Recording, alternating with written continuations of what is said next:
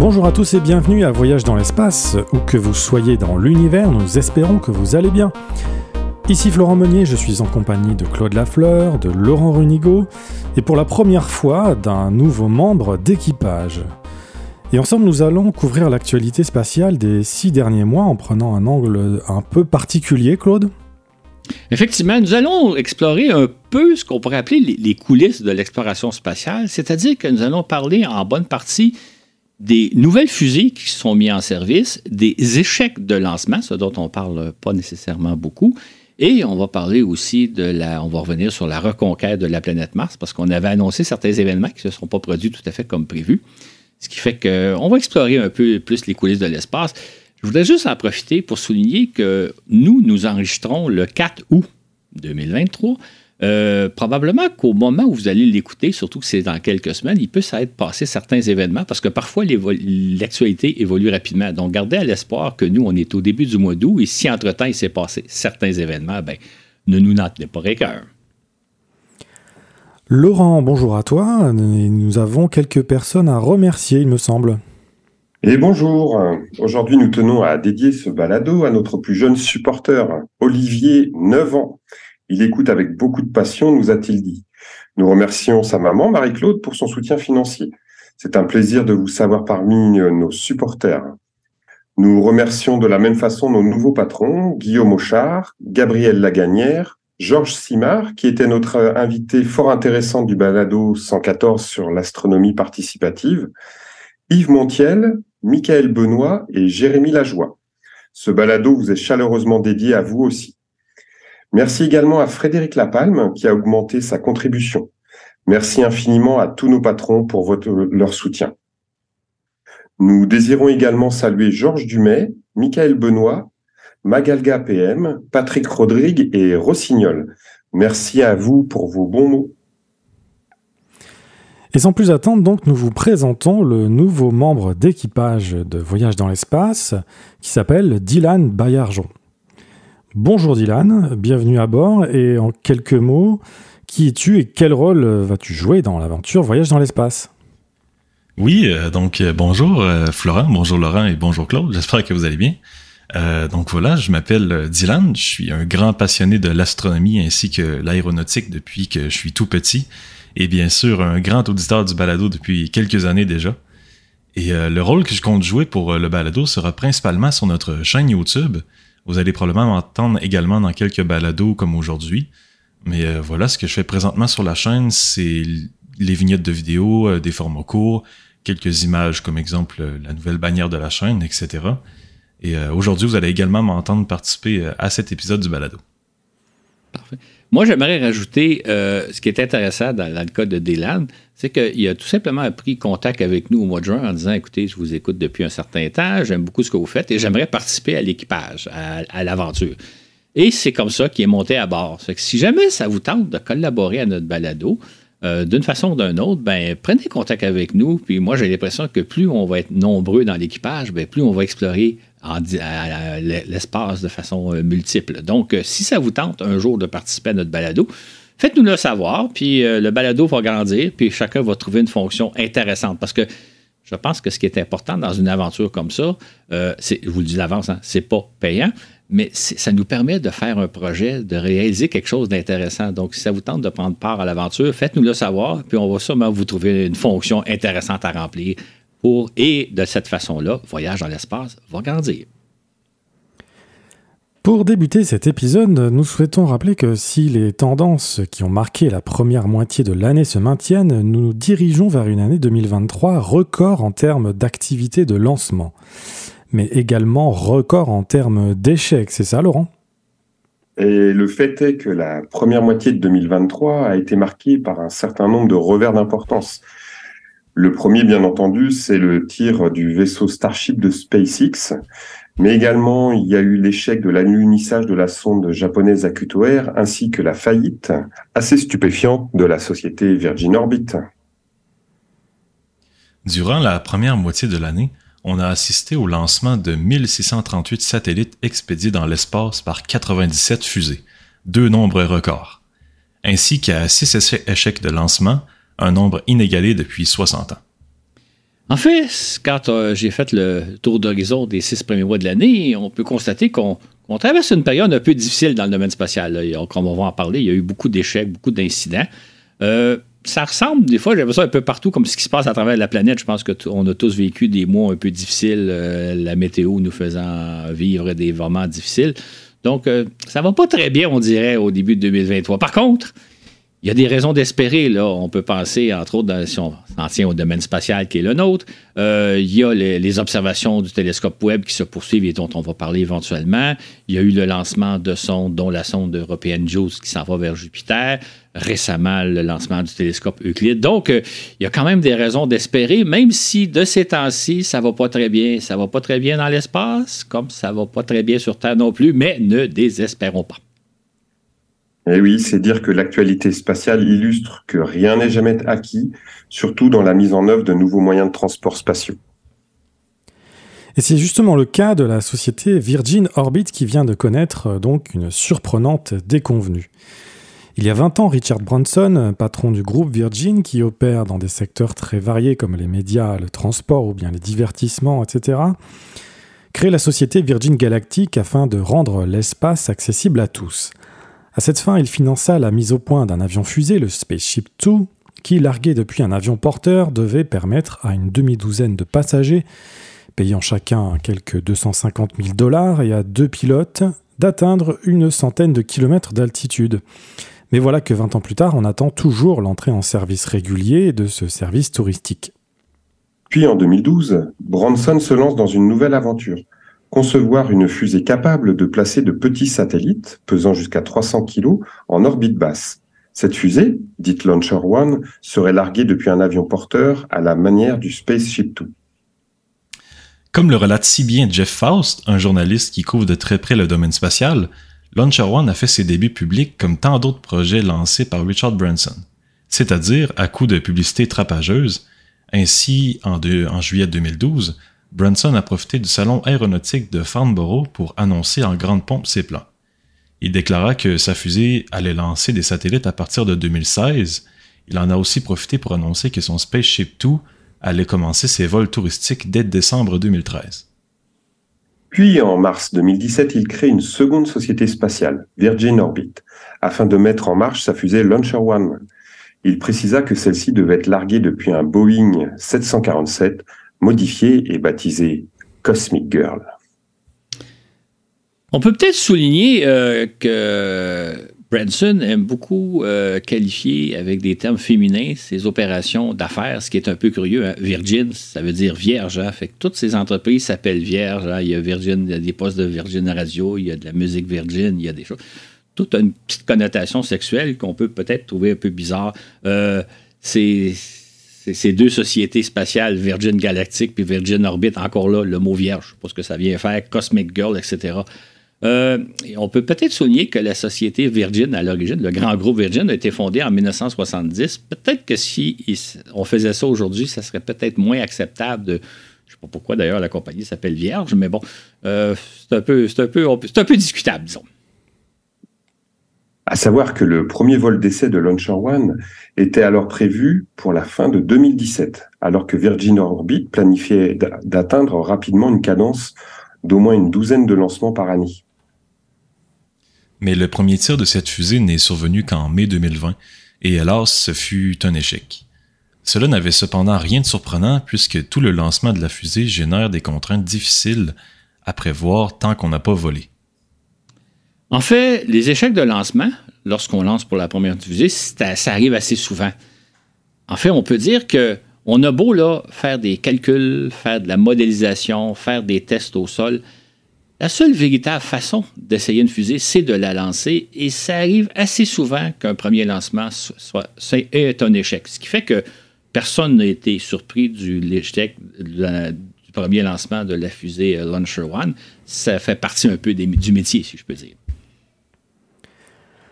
Launcher One fut à nouveau prête au début de 2021 et le 17 janvier, la deuxième Launcher One place 12 petits satellites, principalement pour le compte de la NASA. Puis elle réussit trois autres lancements, les 30 juin 2021, 12 janvier 2022 et le 2 juillet 2022, plaçant chaque fois sept petits satellites sur orbite. Mais là, notons-le, c'est une cadence de tir de, deux par année, loin de la douzaine et plus qui était envisagée. Mais voilà que Launcher One rate son sixième tir le 9 janvier dernier. En soi, il s'agit d'un banal accident de parcours qui ne devrait pas avoir de conséquences fâcheuses. Il n'est en effet pas rare de voir se produire ce genre de contretemps avec un nouveau lanceur. Prenons par exemple le cas d'Ariane 1, qui a fait ses débuts à Noël 79. Cette fusée rate son deuxième tir, puis son cinquième, avant de réussir les six suivants. Et on connaît depuis la belle réussite des Ariane 2, 3, 4 et 5. 248 lancements réussis en 259 tentatives, soit un taux de réussite de 95,8%. En fait, euh, des échecs de lancement, quand on met au point un nouveau lanceur, c'est assez fréquent. Euh, on vient de le souligner pour les premiers lancements, mais ça arrive aussi dans les lancements suivants. Euh, si on regarde ces dernières années, on compte au moins une demi-douzaine de nouveaux lanceurs qui ont été testés avec subissant des échecs soit lors de leur premier lancement ou dans les premiers lancements. Donc, encore là, c'est un phénomène normal ce que, vivait Virgin Orbit était euh, ce que vivent beaucoup de sociétés qui mettent au point de nouvelles fusées. Ça fait partie de la, mise au point des fusées. Mais ce qu'on ignorait alors, dans le cas de Virgin Orbit, c'est qu'elle se trouvait déjà en grande difficulté financière. En effet, l'entreprise avait besoin de 420 millions de dollars de plus pour parvenir à générer des bénéfices et à cette fin, en août 2021, elle est entrée en bourse, mais elle n'a alors récolté que la moitié des fonds espérés, soit 228 millions. Et depuis ce jour, elle nage dans le rouge. Reconnaissant l'impasse financière dans laquelle se trouvait son entreprise, Dan Hart, chef de la direction de Virgin Orbit, constatait dès lors qu'un compte à rebours venait de s'amorcer, expliquera-t-il plus tard. À partir de là, dit-il, Virgin Orbit n'a pas pu accroître sa cadence de lancement assez rapidement pour couvrir ses frais, tandis que le coup de grâce lui a été asséné par l'échec de lancement de janvier dernier. Ce n'était pas un bon moment pour nous, dit-il, car nous étions à ce moment-là justement en collecte de fonds. C'est ainsi que des investisseurs qui s'apprêtaient à s'impliquer dans l'entreprise ont pris peur. En conséquence, le 16 mars, et alors qu'on ne s'y attendait pas, Virgin Orbit a suspendu toutes ses activités et a licencié 85% de son personnel. Elle cherchait alors désespérément du financement. Mais en vain, puisque le 4 avril, elle a dû déposer son bilan. Finalement, en juin, les actifs de l'entreprise, dont l'usine de fabrication des Launcher One, située en banlieue de Los Angeles, ont été cédés à trois sociétés aérospatiales pour la modique somme de 36 millions de dollars, soit moins de 1% de la valeur de Virgin Orbit, estimée au moment de son entrée en bourse. Jeff Foust résume la déconvenue de Virgin Orbit en ces termes. En fin de compte, les investisseurs ont englouti plus d'un milliard de dollars dans une entreprise qui, au mieux, a démontré ses capacités techniques à lancer des satellites à partir d'un avion, mais n'a pas pu prouver sa viabilité financière. Et d'autres sociétés de lancement pourraient connaître le même sort. C'est ce que confirme euh, d'ailleurs le magazine Aviation Week, qui est un magazine spécialisé dans les affaires aérospatiales. Euh, au mois de juin, le magazine rapportait que selon plusieurs analystes, euh, il y a beaucoup de sociétés comme ça qui vont connaître le même sort que Virgin Orbit, c'est-à-dire que c'est peut-être le, Virgin Orbit est peut-être un exemple qui va se reproduire souvent. D'ailleurs, selon plusieurs autres analystes, euh, il y a de nombreuses petites firmes qu'on appelle des startups, des jeunes pousses, qui, qui, sont nées ces dernières années et qui sont probablement cet été, qui vont probablement cet été être à court de fonds et qui risquent de fermer leurs portes cet automne. Donc, l'aventure ou la mésaventure de Virgin Orbit risque de se reproduire dans les prochains mois, les prochaines années. Comme ça arrive assez fréquemment, c'est pas un domaine facile, hein, le domaine spatial. Ce début d'année 2023 a connu donc son lot de revers de lancement qui ont eu de sérieuses répercussions. C'est ainsi que le 10 janvier, la fusée RS-1 de la société ABL Space Systems est tout bonnement retombée sur sa plateforme de tir peu après son décollage, endommageant ses installations. Juste après le décollage, les neuf moteurs fusées de la RS-1 ont cessé de fonctionner simultanément, explique ABL. La fusée est alors venue percuter le pas de tir et a été détruite. Tout le personnel est cependant en sécurité et les incendies au sol qui ont suivi ont été maîtrisés.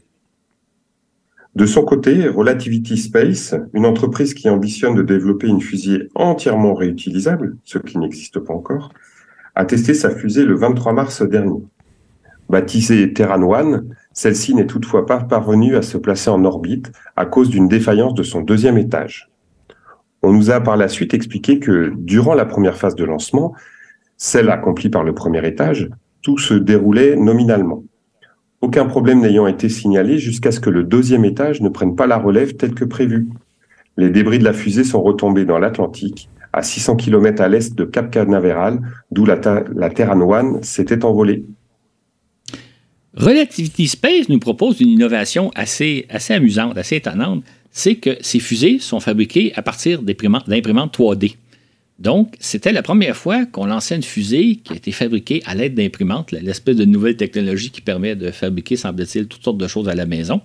Et euh, la compagnie était quand même très fière, même si c'était un échec, parce que le premier étage de sa fusée, fabriqué donc à l'aide d'imprimantes 3D, a quand même résisté au stress maximal du lancement. On sait que c'est dans les, à peu près les deux premières minutes, même la première minute de lancement, où la fusée subit le stress maximal, euh, ce qu'on appelle le max Q dans le domaine des ingénieurs. Donc, le premier étage, fabriqué à l'aide d'imprimantes, a réussi, a résisté au stress du lancement, ce qui est en soi une belle réussite. Maintenant, il va falloir régler le problème avec le deuxième étage, mais c'est un premier bon départ malgré tout. De son côté, le 7 mars, l'agence spatiale japonaise JAXA a raté le lancement de sa nouvelle fusée H3 puisque là encore, le moteur fusée du deuxième étage ne s'était pas allumé. L'étage supérieur était censé s'allumer à T plus 5 minutes et 16 secondes, mais les indications télémétriques de la fusée ont montré que celui-ci n'avait pas démarré, expliquait la JAXA. La fusée a par conséquent été détruite à l'aide de charges explosives placées à bord et activées par le contrôleur du vol. Les restes de la H3 sont retombés dans le Pacifique au large des Philippines. Les fusées de type H3, c'est la troisième génération des fusées H japonaises euh, qui, volent depuis les années 1970. Euh, cette nouvelle génération-là a pour but donc de remplacer les H2 et la JAXA espère surtout que ces fusées-là vont coûter deux fois moins cher que les fusées H2 parce qu'évidemment, ils, ils veulent en faire une opération commerciale et à ce moment-là, il faut réduire les frais de lancement. Euh, on peut peut-être souligner que les fusées H, c'est quand même des fusées assez puissantes. Ils peuvent placer jusqu'à 6 tonnes et demie en orbite terrestre. Donc, euh, c'est le nouveau lanceur japonais, mais comme ça arrive souvent, ben, le premier lancement a connu ses propres difficultés. Notons que cet accident fait suite à un tir semblable réalisé le 21 décembre dernier par Ariane Espace celle-ci a perdu sa deuxième fusée Vega C qui devait placer deux importants satellites d'observation de la Terre. Là encore, le moteur fusée du deuxième étage n'a pas fonctionné. En revanche, curieusement, celui du troisième étage s'est allumé comme prévu, mais la fusée ne possédait pas la vitesse requise alors pour se, placer en orbite. La Vega C et son satellite sont par conséquent retombés dans l'Atlantique 8 minutes après leur envol. Et puis le 30 mai, la Corée du Nord a provoqué bien malgré elle une panique en Corée du Sud et au Japon, en ratant un tir de fusée. Le premier étage de celle-ci aurait fonctionné correctement et serait retombé comme prévu en mer, alors que le deuxième étage a failli à sa tâche. Ça reste retombant dans la même zone. Mais voilà qu'en Corée du Sud, un SMS d'urgence automatique a enjoint les citoyens de Séoul à se mettre à l'abri, de crainte que les débris ne s'écrasent sur la capitale. Toutefois, le gouvernement a rapidement retiré cette alerte puisqu'il n'y avait pas de danger. Pour de nombreux habitants de Séoul, le lancement de la fusée que la Corée du Nord avait annoncé quelques jours à l'avance a causé moins d'inquiétude que la fausse alerte déclenchée par le système automatique d'alerte. C'est un peu la même chose qui est arrivée au Japon, puisqu'encore là, un système d'alerte a averti les gens de la préfecture d'Okinawa de se mettre à l'abri au cas où il y aurait des débris de la fusée qui tomberaient sur le Japon. Ce qui a évidemment été pas le cas. Donc, c'est une autre fausse alerte et euh, dans le fond, on voit que les gouvernements nous, euh, nous stressent bien davantage qu'il le faut parce qu'il n'y avait pas vraiment de risque ni en Corée du Sud ni au Japon, mais les systèmes d'alarme ont ameuté la population. Notons que la fusée nord-coréenne transportait un satellite d'observation de la Terre conçu pour suivre les activités militaires américaines et sud-coréennes qui ont lieu dans la péninsule. Le 20 avril, la société SpaceX a réalisé enfin le premier tir de sa fusée Super Heavy Starship. Après des années d'attente, ce fut un événement mémorable à bien des égards, réalisant au passage un certain nombre de premières spatiales uniques en leur genre.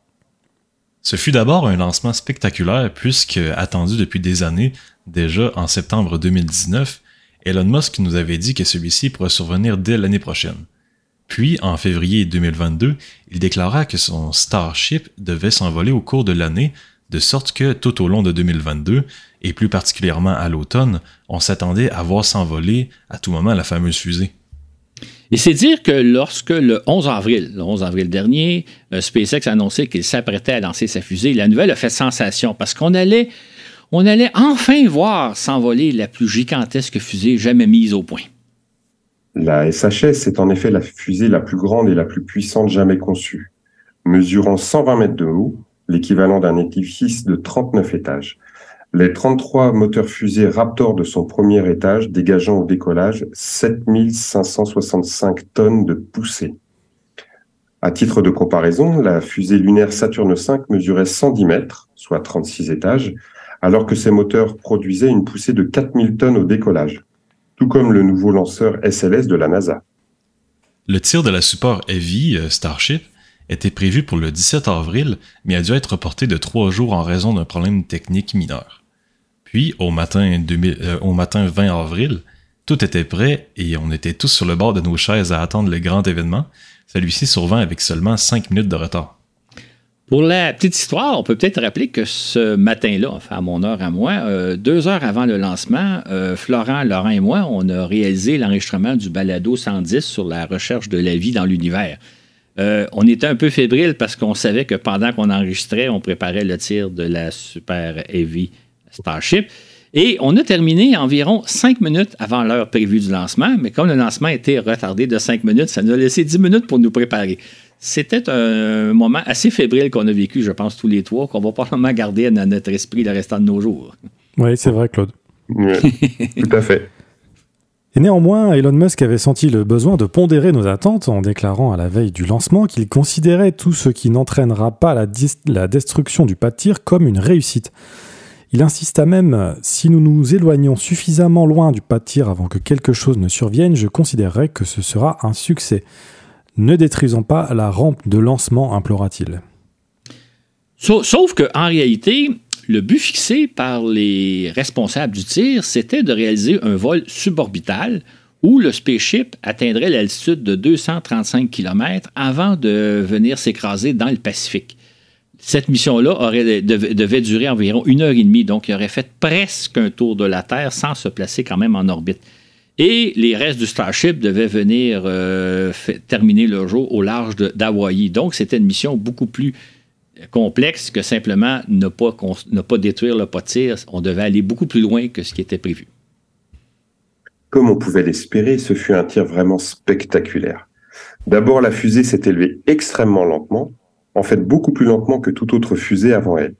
Ce très lent décollage s'explique par le fait que SpaceX avait décidé à l'avance que la Super Heavy serait lancée avec trois moteurs en moins, le privant donc de 10% de sa puissance de décollage. Le pourquoi de cette décision n'a jamais été précisé. C'est en soi une première spatiale. C'est-à-dire que c'est la première fois qu'on lançait une fusée sachant que certains de ces moteurs fusées ne fonctionneraient pas au décollage normalement, quand on lance une fusée la première fois, on pense que tout va parfaitement fonctionner. Donc, c'était en soi une première. La fusée s'est élevée extrêmement lentement. Hein. Ça a pris, moi, quand j'ai regardé ça, ça a pris cinq longues secondes avant que la fusée décolle. On pouvait déjà sentir qu'il y a quelque chose qui se passait. Ce qu'on peut penser qui est arrivé, c'est qu'au départ, la fusée est trop lourde pour pouvoir décoller. Au fur et à mesure où elle brûle du carburant, elle s'allège et au bout de cinq secondes, elle finit par s'envoler. Ouf! Mais là, si vous regardez bien la vidéo, et on peut la retrouver sur Internet, on voit que la fusée penche un peu sur le côté. Elle aurait pu même basculer. Peut-être que c'est dû au fait que justement trois moteurs ne fonctionnaient pas au décollage. Mais dès le départ, dès les premières secondes, on pouvait voir que certaines choses ne fonctionnaient pas normalement sans trop savoir exactement ce qui se passait. Mais moi, j'ai jamais vu une fusée décoller aussi lentement et ça faisait peur. C'est alors que SpaceX nous a offert une jolie innovation. Sur nos écrans est apparue en bas à gauche euh, une sorte de fleur à 33 pétales, et cette fleur nous indiquait en temps réel l'état de marche des 33 Raptors. C'est alors qu'on a découvert qu'au départ, trois d'entre eux ne fonctionnaient pas. Et à la 30e seconde de vol, on a vu apparaître un bref éclair qui semblait indiquer une explosion survenant à la base de la fusée. Malgré tout, celle-ci poursuivit sa course. Et par la suite, un autre moteur fusée s'est arrêté à la 40e seconde, suivi d'encore un autre 20 secondes plus tard. De sorte qu'à la centième seconde, de vol, six Raptors ne fonctionnaient plus. Néanmoins, l'un d'eux a repris du service quelques secondes plus tard. Elon Musk racontera plus tard que les ennuis ont débuté 27 secondes après le décollage, lorsqu'un événement énergétique a interrompu les communications avec le moteur numéro 19 et a détruit le bouclier thermique extérieur protégeant quatre moteurs voisins. À partir de là, un incendie est devenu visible à la base du véhicule pour le restant du vol. Puis, 62 secondes après le décollage de poursuivre Musk, un autre moteur a subi des dommages, mais il a continué de fonctionner. Et à T plus 85 secondes, dit-il, c'est là que les choses se sont vraiment gâtées. En effet, c'est à ce moment-là que le système de direction de la fusée a cessé de fonctionner. En temps normal, il était prévu que les moteurs du premier étage euh, s'éteindraient après 2 minutes et 45 secondes de vol et que le premier étage, le Super Heavy, se séparait du vaisseau Starship une dizaine de secondes plus tard. Et que là, à ce moment-là, les six moteurs du Starship prendraient la relève pour expédier le vaisseau jusqu'à 235 km d'altitude. Sauf que, comme on l'a très bien vu dans le film, la séparation n'a jamais eu lieu. On ne sait pas exactement ce qui s'est passé, mais à partir de ce moment-là, les choses se sont gâtées puisque le scénario n'a pas été suivi tel que prévu. La fusée s'était alors mise à se balancer, un peu à la manière d'un crayon qu'on tenterait de tenir en équilibre sur le bout de son doigt. Tout en poursuivant sa course, de toute évidence, quelque chose de grave n'allait pas. Enfin, à la quatrième minute de vol, le Starship s'est désintégré alors qu'il se trouvait à 39 km d'altitude. Le magazine spécialisé Aviation Week révèle qu'en fait, le système d'autodestruction de la fusée a été activé dès la 90e seconde de vol, mais qui n'est entré en action qu'environ 40 secondes plus tard. Or, c'est là une très grave défaillance, car toute fusée est dotée d'un tel système afin que si jamais elle en venait à menacer une zone habitée, elle serait immédiatement détruite. Or, le fait que le système d'autodestruction de la SAS ne se soit pas activé sur le champ pose un sérieux risque. En outre, dans les heures qui ont suivi le décollage, on a découvert que la poussée des 30 Raptors a sérieusement endommagé les installations de lancement, plus particulièrement en creusant un cratère de 25 mètres dans le béton de la plateforme de tir. L'étendue des dégâts a surpris autant les observateurs que les ingénieurs même de SpaceX, surtout que la fusée était privée de 10% de sa puissance de décollage. La poussée des 30 moteurs a généré une tempête de roches qui a propulsé des débris bien au-delà de la zone prévue. Si nous nous étions attendus à creuser un tel trou, nous ne serions pas envolés, confiera Musk, lui-même surpris par l'étendue des dégâts. On constatera en outre que le lancement a engendré un véritable désastre écologique sur la base de Boca Chica, au Texas, puisque un site considéré comme un refuge pour diverses espèces de plantes et d'animaux sont en danger d'inspection. C'est ainsi que le service des pêches et de la faune a publié une évaluation des dommages qu'il a constatés après avoir inspecté le refuge national de faune de la vallée du Bas Rio Grande dont il est responsable. Les impacts du lancement comprennent de nombreux gros morceaux de béton, des plaques d'acier, du métal et autres objets projetés à des milliers de pieds de la plateforme, relate ce rapport. L'agence a également noté un panache de béton pulvérisé qui a déposé des débris jusqu'à 10 km du site de lancement. Elle a trouvé divers débris dispersés sur 155 hectares, ainsi que les traces d'un feu de broussailles sur 1,4 hectare bordant le site. À l'heure actuelle, aucun oiseau ou animal sauvage mort n'a été trouvé sur les terres appartements ou gérées par le refuge, de noter le service des pêches et de la faune.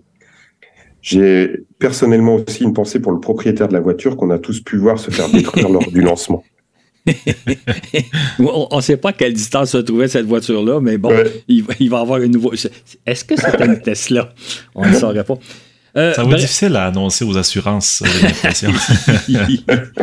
Bref, hein, tous ces désastres-là constituent en soi un échec, même selon les objectifs peu élevés qu'avait fixé Elon Musk quand il disait ne détruisons pas les installations de lancement. Ben ça, c'est arrivé.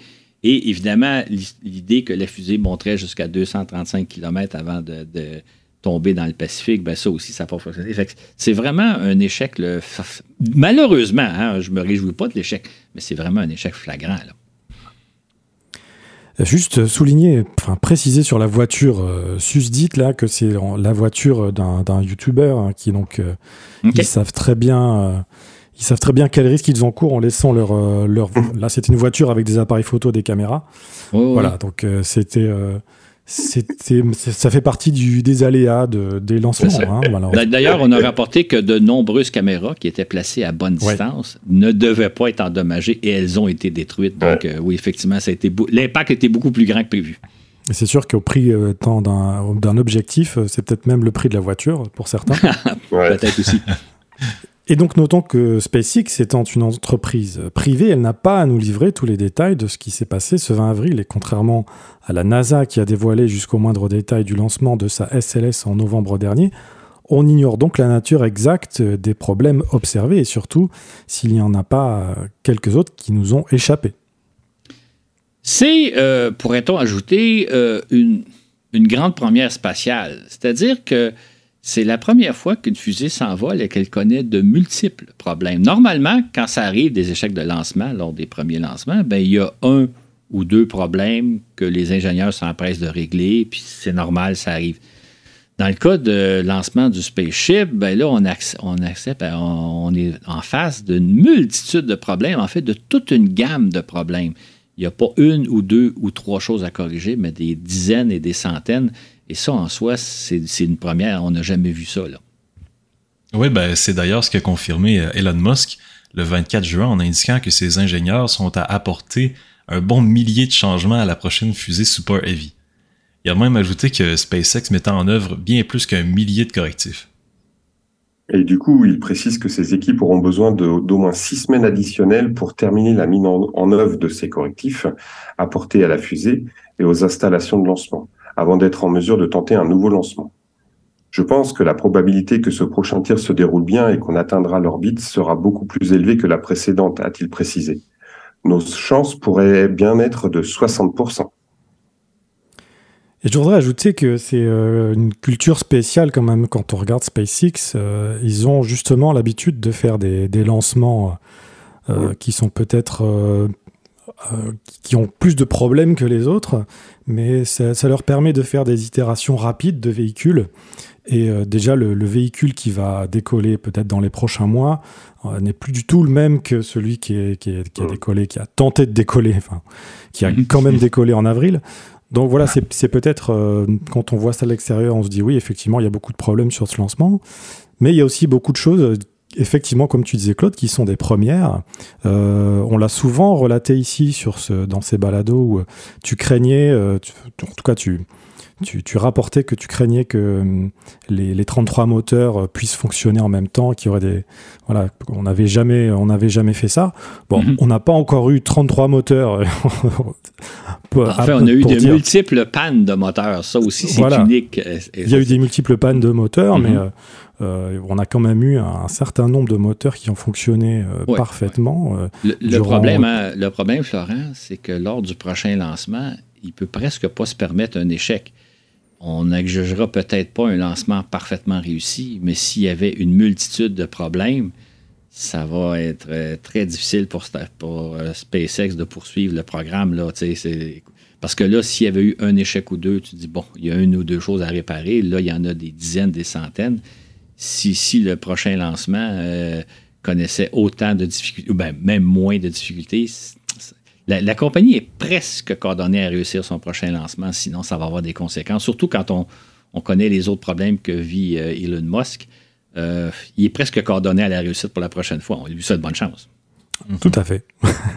Mais pour cela, SpaceX devra obtenir les autorisations euh, nécessaires auprès de la FAA, l'administration fédérale de l'aviation américaine, et de l'Agence de protection de l'environnement avant de procéder à un deuxième tir suite aux, aux conséquences du premier. Et donc, face à la multitude d'anomalies survenues lors du premier tir, dont la défaillance du système d'autodestruction et l'impact écologique, donc c'est loin d'être chose acquise pour l'instant. Exactement. Et j'ajouterais quelque chose d'un peu troublant. Et les gens vont peut-être penser que j'ai j'ai une, euh, j'ai quelque chose contre SpaceX, ce qui est absolument pas, parce que je trouve merveilleux les lancements de, de Falcon 9 et des vaisseaux Dragon et Crew Dragon. Mais au mois de juin, ils ont diffusé une vidéo euh, que vous pouvez retrouver facilement sur YouTube, une vidéo de 2 minutes et 10 qui s'appelle euh, Starship euh, First Integrated Flight Test. Dans ce vidéo-là, qui dure 2 minutes et 10, on voit les, les faits saillants du décollage, entrecoupés des, des, applaudissements et manifestations de joie de ceux qui ont assisté au lancement. C'est essentiellement, le, ben pas essentiellement, mais en bonne partie le personnel de, de, de SpaceX, qui donc assiste au lancement. On voit le décollage et on a l'impression d'assister à une très, très grande réussite. Et là, le, vidéo se donne avec la dernière image, on voit la, fusée exploser, mais c'est pas si évident que ça. L'impression qu'on a quand on écoute ce vidéo-là, c'est qu'on on, on assiste à une grande réussite, on assiste à une grande performance, à quelque chose d'extraordinaire. Or, quand on connaît ce qui s'est passé, comme on vient de relater, ben, c'est pas ça du tout qui s'est passé. C'est quand même troublant parce que si vous n'êtes pas très bien informé, vous regardez cette vidéo-là, vous dites Ah, ils ont réussi quelque chose de grandiose, alors que ce n'est pas le cas. Je trouve ça euh, délicat comme, euh, comme procédé. Là. Si vous savez ce qui s'est passé, vous allez comprendre, mais si vous ne le savez pas, vous allez comprendre tout à fait autre chose. Donc, euh, vous pouvez le retrouver, je pense, une vidéo qui est publiée au mois de juin, qui dure 2 minutes 10, parce que vous pouvez aussi retrouver sur YouTube l'original du lancement. Là, on voit tous les préparatifs et tout ça. Là, ça peut être intéressant de le revoir à la lumière de ce qu'on vient de vous raconter. Mais j'ai trouvé le procédé euh, d'information un petit peu beaucoup discutable quand on voit une vidéo qui semble montrer une très grande réussite alors que ce n'est malheureusement pas le cas. Comme quoi, tout est dans l'image et, euh, la publicité. Hein? Sans, sans, vouloir faire un procès d'intention à SpaceX, je dirais quand même que c'est une belle petite pièce de désinformation. Là, quand on se demande de la désinformation sur Internet, euh, on pourrait penser au président, à l'ancien président Trump. Là. on a un exemple de ce que ça peut être la désinformation. SpaceX ne nous dit pas que c'est une réussite, mais si vous ne le savez pas, c'est ça que vous allez comprendre. Mais encore là, je ne veux pas faire de procès d'intention, mais j'ai trouvé le procédé un petit peu étonnant. De mon point de vue, et encore, je, moi je, ne suis pas non plus l'avocat de SpaceX, euh, mm-hmm. mais euh, je ne pense pas que ce soit fait avec une intention de désinformer, parce qu'ils auraient très bien pu aussi euh, supprimer euh, la vidéo originale. Euh, enfin, on n'en est pas là. Donc on peut, on peut très bien trouver, si on cherche, c'est vrai qu'il faut faire la démarche de s'informer, mais si mhm. on veut trouver les images, on les a. Ah bah oui, sur, à propos de Falcon 9, par exemple, ils avaient fait même une vidéo avec le pot pourri de tous les échecs du, départ, qui, tu vois. Et donc, je, je pense pas que ce soit une mauvaise intention de la part du SpaceX. Ah à, chacun de juger. voilà. Mais c'est sûr que c'est euh, voilà si on si on regarde mhm. juste euh, du premier degré et qu'on s'informe peu, on peut évidemment croire que tout s'est bien passé, ce qui n'est pas le cas. C'est ça, exactement. En fait, ça pourrait être une vidéo qui serait intéressant à montrer, si vous voulez faire une expérience, montrer ça à des gens qui ne savent pas trop ce qui s'est passé. En fait, tout le monde a probablement entendu parler, mais s'en souvient pas trop trop, puis de voir quelle est la réaction des gens, de quoi, à, quoi les gens pensent quand ils voient une vidéo comme ça. Ça pourrait être une expérience intéressante. Peut-être qu'il y a des professeurs euh, dans des cours de médias qui vont s'en servir d'ailleurs. Et en avril dernier, euh, donc, euh, quasiment au moment du décollage euh, de Super Heavy, hein, on a diffusé le balado 108, la, la, reconquête de la Lune, pardon, dans lequel nous faisons le tour d'horizon des sondes avec lesquelles on s'apprête à étudier de nouveau la Lune, marquant du coup le début d'une nouvelle ère dans l'exploration de notre satellite naturel. Nous expliquions entre autres qu'il n'est pas facile de se poser sur la Lune, même de nos jours, tel que l'ont démontré en 2019 les sondes israéliennes Bereshet et, et indiennes Vikram. Nous évoquions aussi le fait qu'on devait s'attendre à assister à un certain nombre d'échecs et de retards de lancement, et on le voit bien, c'est à ce à quoi nous avons assisté. la première mission lunaire tant attendue cette année était celle de la sonde Akuto Air de la firme privée japonaise iSpace. Cette sonde a été lancée par la fusée Falcon 9 le 11 décembre dernier. Comme nous l'expliquions dans le balado 108, euh, Akuto Air est passé par le point Lagrange 2 situé à 1,5 million de kilomètres de la Terre pour parvenir jusqu'à la Lune afin d'économiser son carburant. Et euh, comme prévu, elle s'est, placée sur une orbite lunaire elliptique le 21 mars, l'altitude de la sonde variant de 100 à 6000 km avant de circulariser à 100, km d'altitude. Puis, le 25 avril, Akuto Air a amorcé sa descente d'une durée prévue de 1 heure vers un cratère de 87 km de diamètre appelé Atlas et situé dans l'hémisphère nord de la face visible de la Lune. Il faut savoir que lorsqu'une sonde se pose, que ce soit sur la Lune, sur la planète Mars ou sur un astéroïde ou une comète, tout se fait de façon entièrement automatique. C'est-à-dire qu'on a pilote pas la sonde depuis la Terre mais ce sont les ordinateurs de bord qui pilotent. Quant aux contrôleurs au sol, les techniciens, ben, ils sont condamnés au rôle de, témoins à observer ce qui se passe. En, on des, données télémétriques qui nous indiquent ce qui se passe. Donc, euh, nous, quand on, suit sur Internet, parce qu'on s'est toujours diffusé sur Internet ce genre d'opération-là, ce qu'il faut suivre souvent, on voit les données télémétriques, mais on voit surtout le visage des, contrôleurs au sol. On voit le, stress, on voit la tension, on voit leur concentration et selon ce qu'eux voient, la façon dont ils interprètent les données en direct, mais on peut peut-être deviner si les choses se passent bien ou pas. Donc, euh, c'est toujours intéressant à suivre. Il faut lire sur le visage de ces gens-là parce que tout se fait en vol automatique. Je vais rajouter un petit détail. Euh, de plus en plus, les sondes sont équipées de l'intelligence artificielle. Elles ont à bord d'elles des caméras qui photographient le sol lorsqu'elles viennent pour se poser et elles analysent en temps réel ce qu'elles voient sur le sol et elles peuvent se téléguider, modifier un peu leur trajectoire si elles voient un cratère, si elles voient un rocher.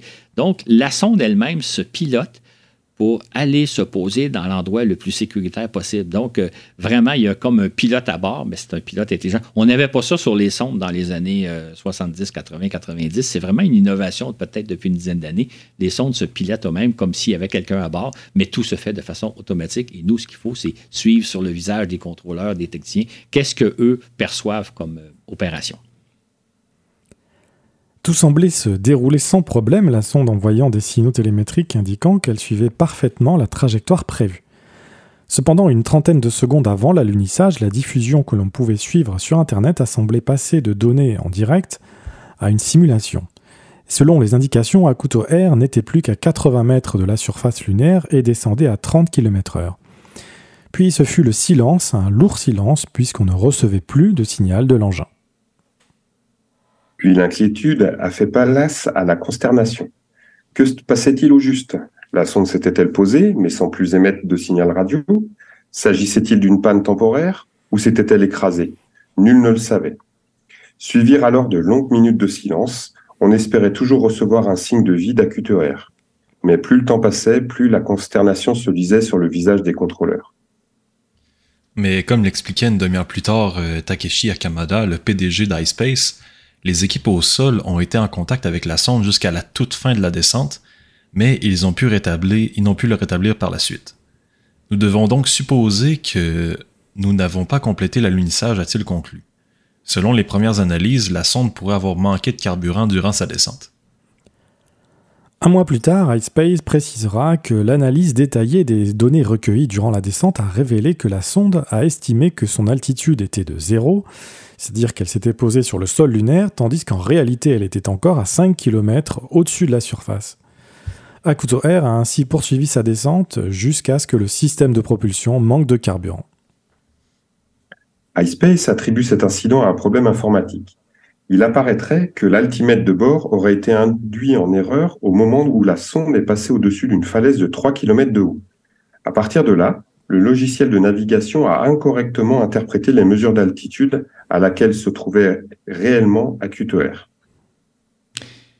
Quand il arrive ce genre d'incident-là, on se demande se pourrait-il que la sonde se soit posée, mais qu'elle soit demeurée mieux, qu'elle soit intacte sur le sol lunaire, mais qu'elle ne diffuse pas aucune information?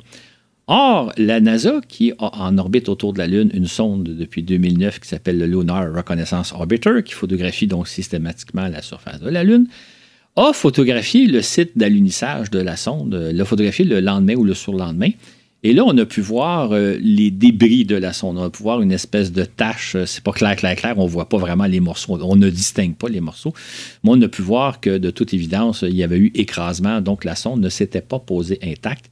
Euh, ses restes demeurent sur la Lune, mais c'est quand même intéressant de penser qu'il y a une sonde américaine qui est capable de voir qu'il y a une capacité visuelle suffisamment forte suffisamment précise pour nous montrer qu'il y a une trace de débris à l'endroit où devait se poser la sonde, confirmant que finalement la sonde s'est écrasée et non pas qu'elle se serait déposée intacte sans émettre de communication depuis la Terre, donc confirmant malheureusement l'échec de la sonde. D'autre part, lors du lancement de cette sonde en décembre dernier, la NASA en avait profité pour expédier une microsonde de 14 kg appelée Lunar Flashlight, euh, lampe de poche en anglais est conçu pour étudier la composition et la quantité de glace d'eau au fond des cratères du pôle sud. Cette sonde devait se placer en orbite lunaire en avril, mais comme nous le relations dans le balado 108, elle a connu de sérieux ennuis avec son moteur fusée, ce qui risquait de compromettre sa mission. Et comme on s'y attendait, en mai, la NASA a confirmé que la Lunar Flashlight n'a pas été en mesure de se placer en orbite autour de la Lune. Du coup, la NASA, a euh, la NASA a souligné que cette sonde avait aussi pour mission de faire la démonstration de plusieurs technologies innovantes, notamment un système de propulsion avec des systèmes informatiques et navigation. Or, malheureusement, le système de propulsion miniaturisé, le premier du genre, indique la NASA, s'est avéré incapable de générer suffisamment de poussée pour guider la sonde jusqu'en orbite lunaire. Selon les ingénieurs, la défaillance de ce système proviendrait probablement de l'accumulation de particules dans les conduites de carburant du propulseur. Dans le balado 108, on parlait aussi d'une autre sonde qui devait s'envoler au mois de mai, la sonde Pérégrine, qui devait se faire amener sur la surface lunaire 25 petites charges utiles, dont des véhicules d'exploration de, de la Lune. Cette sonde devait s'envoler à bord d'une nouvelle fusée qu'on appelle Vulcan, qui va remplacer les fusées Atlas. Malheureusement, un peu comme on l'annonçait, euh, le lancement d'une nouvelle fusée intervient rarement à la date prévue, ce qui fait que là, le lancement a été reporté pour la fin de l'année, donc euh, possiblement d'ici le mois de décembre, peut-être même pour 2024. Donc, euh, un peu comme on l'avait entre guillemets annoncé, malheureusement, la sonde Peregrine ne s'est pas envolée au mois de mai. Il faut encore attendre après elle. Ça va finir par arriver, mais il faut être patient. Même chose en ce qui concerne les sondes russes Luna 25, japonaises Slim et IM-1 de la société Intuitive Machines, dont les lancements respectifs ont aussi été reportés. Je vais juste me permettre de rajouter, euh, je lisais hier dans des plus récents documents que la sonde Luna 25 et la sonde Slim japonaise doivent être lancés euh, au cours du mois d'août. Il y en a une, je pense, c'est le 10 août, puis l'autre, c'est le 25 août. Fait possiblement qu'au moment où vous entendez ce balado-là, deux de ces sondes-là ont été lancés, mais ce ne sera peut-être pas le cas non plus. Souhaitons-le. Par contre, le 14 juillet dernier, l'Inde a lancé sa sonde Chandrayaan 3 à l'aide de sa propre fusée. Il s'agit de reprendre la mission de Chandrayaan 2, qui en septembre 2019 avait tenté de faire se poser sur la Lune un atterrisseur et un petit astromobile. Comme la mission précédente, cette sonde a d'abord été placée sur orbite terrestre haute et dont on augmenterait graduellement l'altitude. Sur une période de trois semaines, jusqu'à parvenir à la hauteur de la Lune de environ 385 000 km de la Terre. Si tout s'est bien passé, Chandrayaan 3 devrait s'insérer en orbite lunaire le 5 août, alors que l'atterrisseur Vikram tentera d'allunir le 23 ou le 24 août. L'Inde pourrait ainsi devenir la quatrième nation à réussir l'exploit, après l'Union soviétique, les États-Unis et la Chine. Comme le disait Claude, nous enregistrons ce balado le 4 août. Il me tarde donc d'être à demain. Exactement. Et si tout va bien, donc la sonde va se poser sur euh, la Lune vers le 23-24 août et Vikram va déposer sur la Lune un petit véhicule d'exploration tout-terrain de 26 km qui s'appelle euh, euh, Barrigan. Euh, et maintenant, il faut savoir que ces deux sondes-là sont, sont prévues pour fonctionner seulement le temps d'une journée lunaire. Une journée lunaire, ça dure 14 jours terrestres. Elles ne sont pas conçues pour résister au froid qui règne sur la Lune durant la nuit, parce que durant la nuit lunaire, qui dure deux semaines, la température descend jusqu'à moins 125. Euh, les sondes qui survivent à la Lune, à la nuit lunaire, sont équipées de petits systèmes pour les tenir au chaud, en tout cas pour pas qu'elles euh, aient trop trop froid et ce n'est pas le cas des sondes euh, indiennes. Donc, normalement, leur mission devrait durer que deux semaines. Mais j'imagine que si tout va bien, après, la nuit lunaire, qui va être dans, dans, le courant du mois de septembre, les Indiens vont sûrement tenter de ranimer les sondes. Peut-être qu'elles auront survécu au froid lunaire, mais normalement, c'est une mission assez courte. Mais on souhaite bonne chance à l'Inde. Ce serait quand même merveilleux si elle réussit l'alunissage tel que prévu et qu'elle y dépose un petit véhicule d'exploration. Euh, ça serait une belle expérience. Chandrayaan 3 est très semblable à Chandrayaan 2, mais elle, intègre les leçons apprises ainsi que plusieurs améliorations, notamment en portant davantage de carburant et étant équipée d'un système de navigation perfectionné. Quant à savoir pourquoi est-ce que l'Inde s'intéresse tant à la Lune, une journaliste indienne expliquait que récemment, euh, entre autres pour des raisons de prestige national, mais également pour démontrer les capacités de l'Inde en matière de haute technologie. La journaliste rajoutait aussi que l'Inde veut profiter un peu, veut tirer, avoir sa part du gâteau du marché, du, marché spatial, donc des lancements commerciaux, des satellites, des sondes, etc. Un marché évalué à plusieurs centaines de milliards de dollars. Je vous donnerai pas le chiffre parce que moi, j'ai toujours des doutes quand on dit que ça vaut 600 milliards ou 800 milliards. Je ne sais pas sur quoi on se base pour ça, mais disons qu'il y a un marché international et l'Inde veut avoir sa part du gâteau. L'Inde veut aussi, et rapportait la journaliste, et ça, je trouvais ça un peu cocasse, tirer profit des problèmes que connaît actuellement la Russie et la Chine. Euh, on sait que la Russie ben, a été mise au banc des sociétés à travers le monde euh, à cause de l'invasion de l'Ukraine et que maintenant, plus personne ne veut faire affaire avec les, lanceurs russes et avec la technologie russe. Tant qu'à la Chine, ben, on, a certains, certaines réticences à collaborer avec elle, surtout dans le domaine des hautes technologies, parce qu'on a peur que les Chinois utilisent la technologie occidentale à des fins de surveillance et à des fins militaires. Donc, ces deux pays-là sont un petit peu au bas de la société, euh, surtout que la Chine a tendance à appuyer la Russie dans son invasion de l'Ukraine. Donc l'Inde se dit c'est peut-être l'occasion de, prendre notre place et on va peut-être euh, servir d'alternative, c'est-à-dire qu'il y a les Américains, il y a les Européens, maintenant pourrait s'ajouter les Indiens avec les, gens de, la Corée du Sud et du Japon. Donc, euh, il y a un marché international auquel sont en train de s'exclure la, Chine et la Russie. Et l'Inde ben, voudrait peut-être, en quelque sorte, prendre une partie de leur place. Tel que relaté dans le balado 108, une fusée Ariane 5 a expédié le 14 avril dernier la sonde JUICE à destination de Jupiter. À partir de 2031, celle-ci doit étudier les conditions propices à la vie qui pourraient exister dans les océans de Callisto, d'Europe et de Ganymède. Cependant, peu après son envol de la Terre, JUICE a rencontré un sérieux pépin technique. Le bras au bout duquel se trouve le radar conçu pour ausculter les satellites de Jupiter ne s'est pas étendu correctement. Voilà qui entraverait sérieusement la mission. Mais après trois semaines d'analyse minutieuse et de manœuvres astucieuses, les ingénieurs de l'ESA sont parvenus à les déployer complètement. C'est ainsi qu'à présent, JUICE file sans encombre vers sa destination. Il s'agirait euh, de l'avant-dernier lancement d'une fusée Ariane 5, celle-ci complétant sa brillante carrière de 27 ans en réalisant son 117e tir le 4 juillet dernier.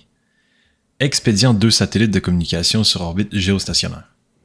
C'est intéressant comme histoire parce que Ariane 5 a connu un premier faux départ. Donc, le premier lancement d'Ariane 5 en 1976, à 1996 a été un échec. Par contre, dans les années 2000, Ariane 5 est devenu l'un des principaux lanceurs de satellites en Occident, là, expédiant de très nombreux satellites. Et euh, elle a connu depuis 20 ans seulement un demi-échec. Ça peut paraître, paraître, on a un échec ou on n'a pas de demi-échec. C'est qu'elle a placé des satellites sur orbite, mais sur la mauvaise orbite. Mais finalement, les satellites ont pu se rendre à destination quand même. Donc, Ariane a eu une très belle carrière. Été un lanceur très important et qui a complété avec brio sa mission euh, au début du mois de juillet. Ariane 5 a été l'un des principaux lanceurs de satellites commerciaux de ces 20 dernières années. Elle a aussi livré de nombreux satellites de télécommunications sur orbite géostationnaire, acheminé plusieurs satellites scientifiques et d'études de la Terre pour le compte de l'ESA, ainsi que cinq vaisseaux cargo ATV approvisionnant la Station spatiale internationale.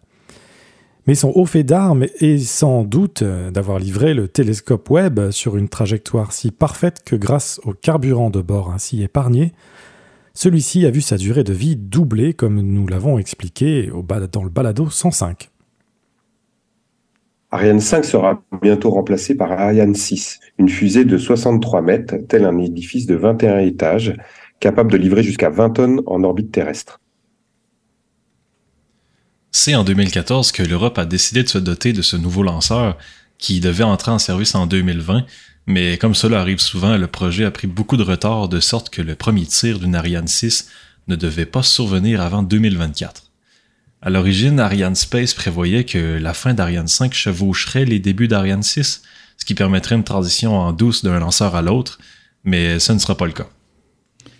Actuellement, en fait, euh, Ariane Espace, qui est une société commerciale qui commercialise donc les vols de, fusées en partance du centre spatial de Kourou en Guyane française, donc connaît des heures très difficiles. En fait, depuis 2019, Ariane Espace euh, subit la concurrence absolument féroce des lanceurs de SpaceX, des Falcon 9.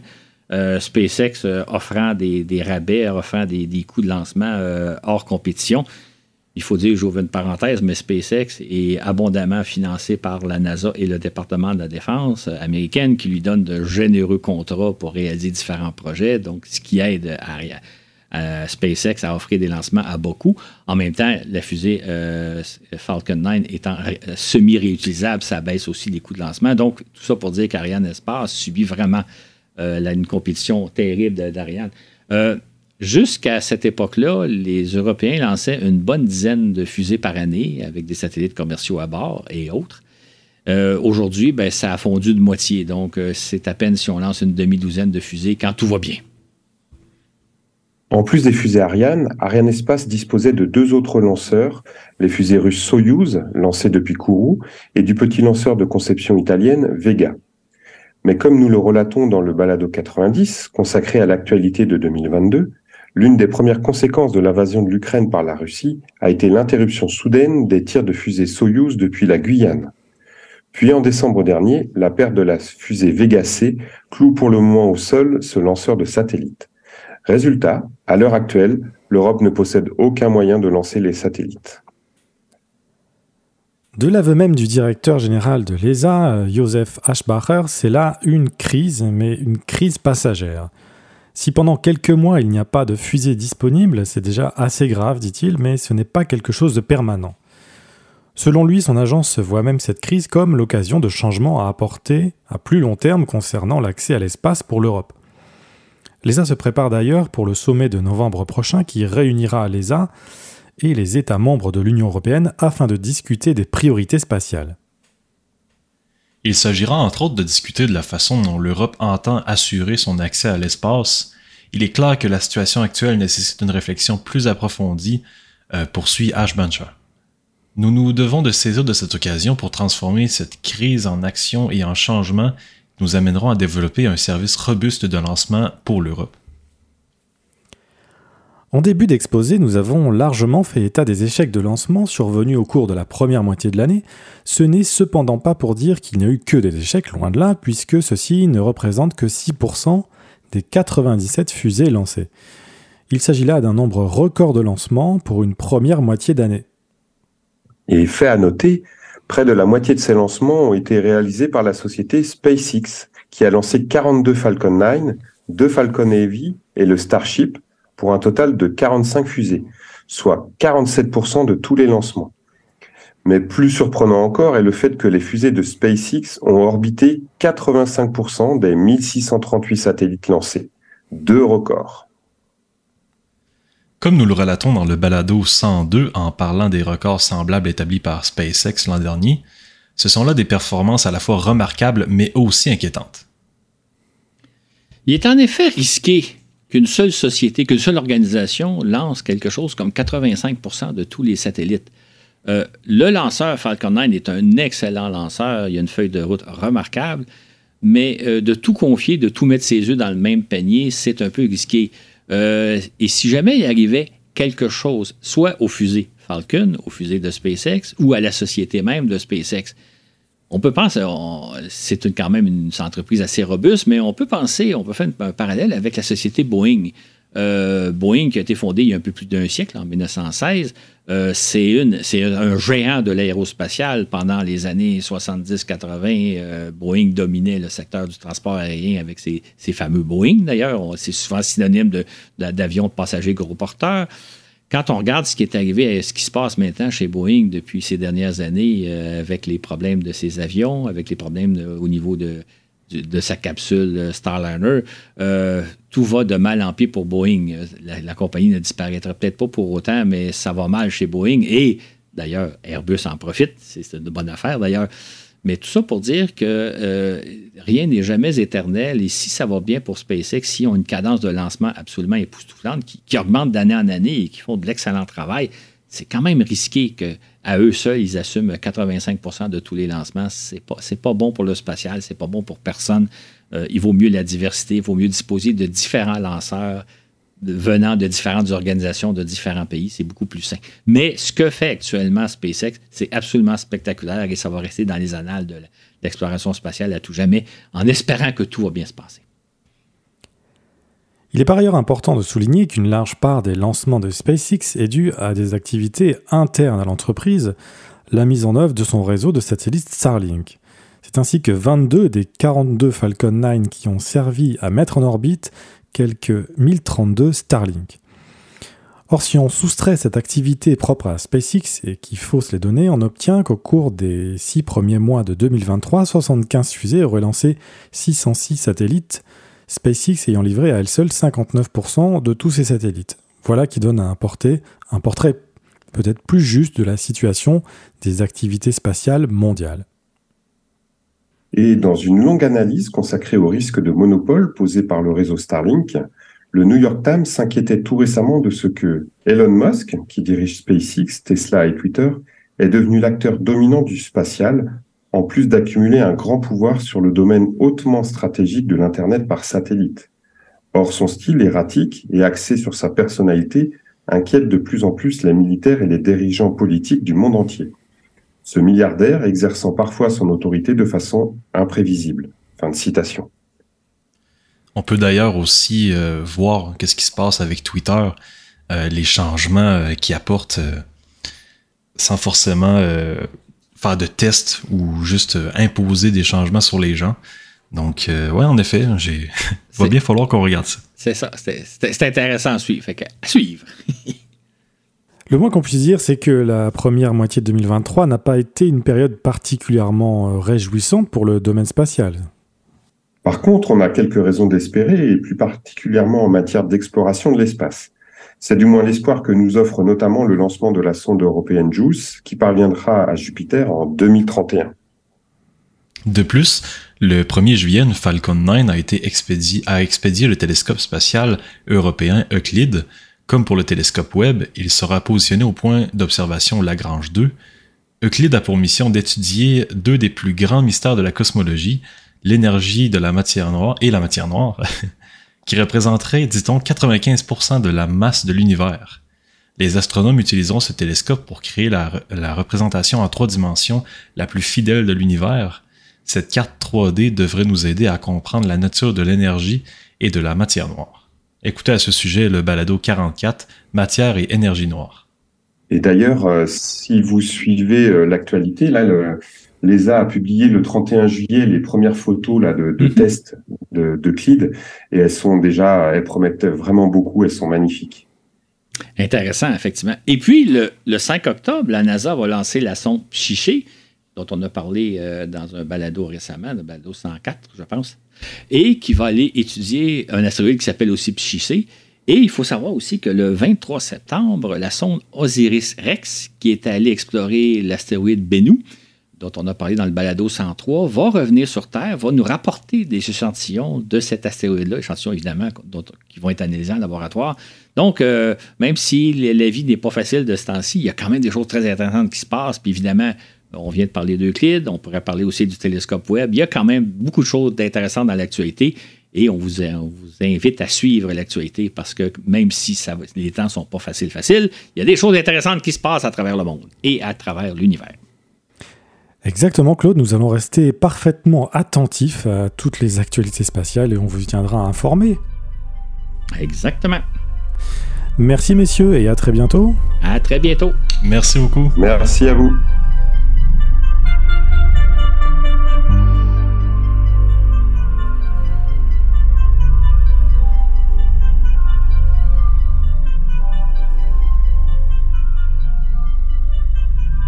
Nous espérons que cet épisode vous a plu et que vous avez la chance de profiter des ciels d'été propices à l'observation.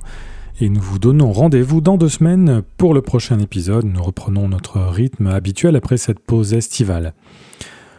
Nous sommes présents sur les multiples plateformes de streaming pour lire vos commentaires et répondre à vos questions.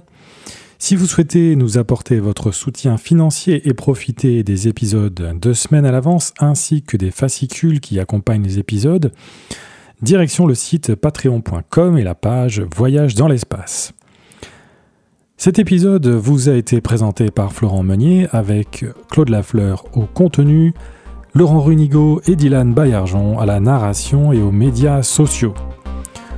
Sur ce et où que vous soyez dans l'univers, à bientôt pour un autre voyage dans l'espace.